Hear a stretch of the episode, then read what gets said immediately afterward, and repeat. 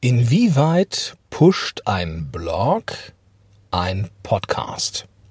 In dieser 231. Folge gehen wir dieser Frage auf den Grund, die in der Podcast-Helden-Gruppe auf Facebook, nämlich wir sind Podcast-Helden. Ähm, also wenn du noch nicht Teil bist, geh da mal hin. Ähm, die Frage wurde da gestellt und ich habe mir gedacht, die beantwortest du mal direkt. Antwort kommt jetzt. Podcast Heroes.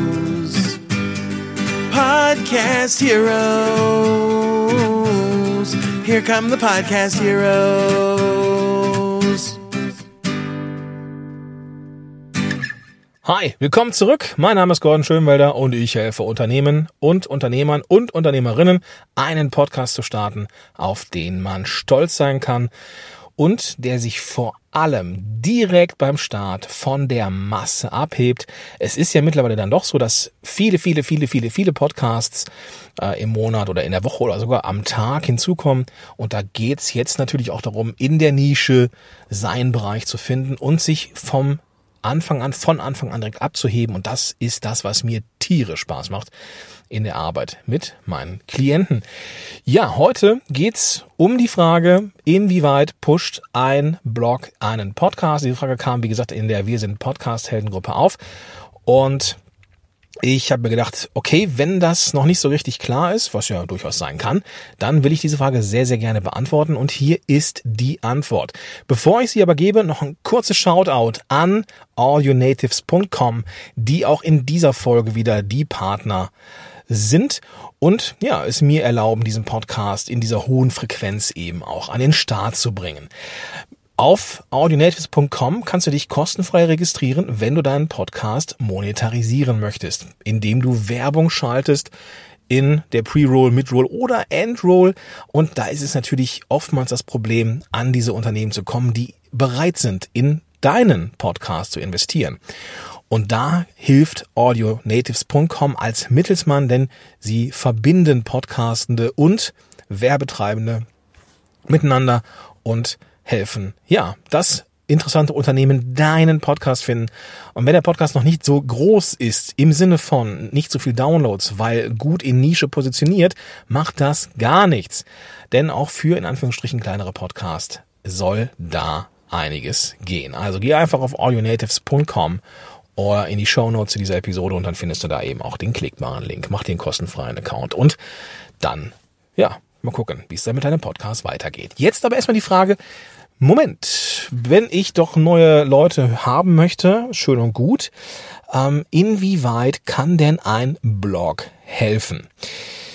Wenn Leute aus dem Offline-Bereich kommen, dann haben sie in der Regel eine Website und das ist gut so. Wenn Leute ganz, ganz frisch sind und auch Podcasts äh, starten wollen, dann kommt hin und wieder mal die Frage, Gordon, brauche ich denn neben dem Podcast denn überhaupt einen Blog? Weil äh, hm, in äh, das Reden fällt mir leichter und das mit dem Blog ist immer so eine Sache. Ähm, wie äh, ist das richtig? Ich würde, und das ist so die, die, die kurze Antwort auf diese Frage, immer, immer mit einem Blog starten, bevor ich einen Podcast habe. Streich das, lassen wir mal einen Schritt zurückgehen. Ich würde eine Website haben. Eine Website ist ja ungleich Blog. Eine Website kann auch eine, ein One-Pager sein, eine Landing-Page sein. Wichtig ist, und das ist der Punkt, wichtig ist, dass auf, ja, dass es irgendwo eine Seite gibt, wo man den nächsten logischen Schritt geht und diese Seite bestenfalls auch so optimiert ist, dass man auch organisch dich und deinen Podcast findet. Denn bloß weil Google und andere Suchmaschinen äh, in der Lage sind und in Zukunft immer mehr in der Lage sein werden, Audio auch zu transkribieren, ist es kein Garant dafür, dass deine Podcast-Episoden entsprechend auch organisch gefunden werden. Da brauchst du auf jeden Fall auch noch eine Website, besser noch einen Blog, ähm, dazu, damit das Ganze richtig Fahrt aufnimmt. Was ist der Unterschied? Ein, eine Website ist statisch, die erstellt man einmal und ist halt da. Und sobald man eine, einen Blog hat, also eingebunden eine Website, einen Blog, also dann entstehen dann über die Zeit neue Beiträge, die Seite wächst, du kannst dir das vorstellen, die Website wächst und das ist für Google, für die Suchmaschine immer eine sehr, sehr gute Sache. Und Google ist unser Freund, wenn es um die Findbarkeit geht, entsprechend auch darum, geht es auch darum, damit der Podcast eben gepusht wird. Wie kann das ganz konkret aussehen, wenn du jetzt Episoden machst und du überlegst jetzt einen Blog zu machen? Wie kann das aussehen? Erster Tipp, mach aus deinen Episoden Beiträge. Ja, ist am Anfang viel Arbeit. Du fragst dich vielleicht, hey Gott, du hast ja schön reden, aber ey, wenn ich auf deinen Blog gehe, zu dieser Episode gibt's keinen Beitrag. Das ist richtig. Aber ich habe mir irgendwann jetzt mal die Erlaubnis gegeben, mal eine Zeit lang nur Podcasts zu machen, weil ich habe so unfassbar viel Zeugs im Blog. Ähm, und ich bin total stolz drauf, da ohne viel Plan von SEO ähm, einiges richtig gemacht zu haben. Denn so ziemlich egal, was man nach Podcast sucht, irgendwie taucht Podcast-Helden da auf. Und das macht das Ganze natürlich, ja, um, umso, ja, ja, ist, ist natürlich ein, ein absoluter Unternehmenswert, den du hast, wenn äh, bestimmte Begriffe, die für deine äh, Zielgruppe interessant sind, äh, als Suchergebnisse unter anderem deine Sachen zeigen. Und da ist ein Beitrag aktuell immer noch besser als eine Episode. Ja, weil wenn Leute durch Zufall mit List und Tücke über ein Thema stolpern und über dich stolpern, was werden sie eher tun? Mal eben kurz einen Blogbeitrag scannen, um zu gucken, ist das cool? Oder sich direkt mal 20, 30 Minuten Podcast-Episode anzuhören? Die Antwort kannst du dir selber geben. Vermutlich werden die Leute eher erstmal über den Blogbeitrag scannen und dann entscheiden, hm, das ist so cool, da höre ich mir mal den dazugehörigen Podcast oder die Podcast-Episode an, die natürlich auch eingebunden ist in diesen Blogbeitrag. Also wenn du einen Blogbeitrag hast, zu der es auch eine Episode gibt, dann verlinke die Episode mit einem Player und natürlich auch mit den Links zu äh, Spotify, ähm, Apple Podcast und Google Podcast in diesem Beitrag. Weil dann, nur dann, geht der direkte Weg weg von diesem Blogbeitrag hin zu einem Abonnement deines Podcasts und insofern pusht ein Beitrag, der bei Google auftaucht, deinen Podcast. Punkt Nummer zwei, wie äh, Blog, WOP, also Website und Blog, ein WOP, ähm, deinen Podcast pusht, ist, dass du eine Landingpage hast. Diese Landingpage, also eine einzelne Seite, die deinen Podcast verkauft, kannst du mal auf podcast-helm.de slash podcasts gehen oder in dem, in dem äh, im Menü auf den Reiter Podcast, da siehst du, wie eine Landingpage aussehen könnte. Diese Seite verkauft deinen Podcast und ist bestenfalls SEO optimiert nach den relevanten Keywords. Das hat den Vorteil, dass wenn man ein sehr zentrales, wichtiges Keyword für dich in Google sucht, dass dann diese Landingpage auftaucht, die entsprechend halt optimiert ist auf dieses Keyword und dann deinen deine Podcast oder dein, doch deinen Podcast, nicht deine Episode, deinen Podcast eben zeigt und dann von dort aus ähm, ja ihn so ein bisschen promotet, in Szene setzt und natürlich gibt's dann auch den Call to Action mit dem Möglichkeit des Abonnements auf Spotify, auf Apple Podcasts und Google Podcast. Also Landingpage pusht durch die organische Findbarkeit, aber auch dadurch, dass du diese Landingpage, die auf deinem äh, auf deiner Website ist, in Social Media teilen kannst. Wir haben unsere Podcasts ja in allen möglichen Plattformen und da müsste man zu jeder zu jeder Plattform verlinken.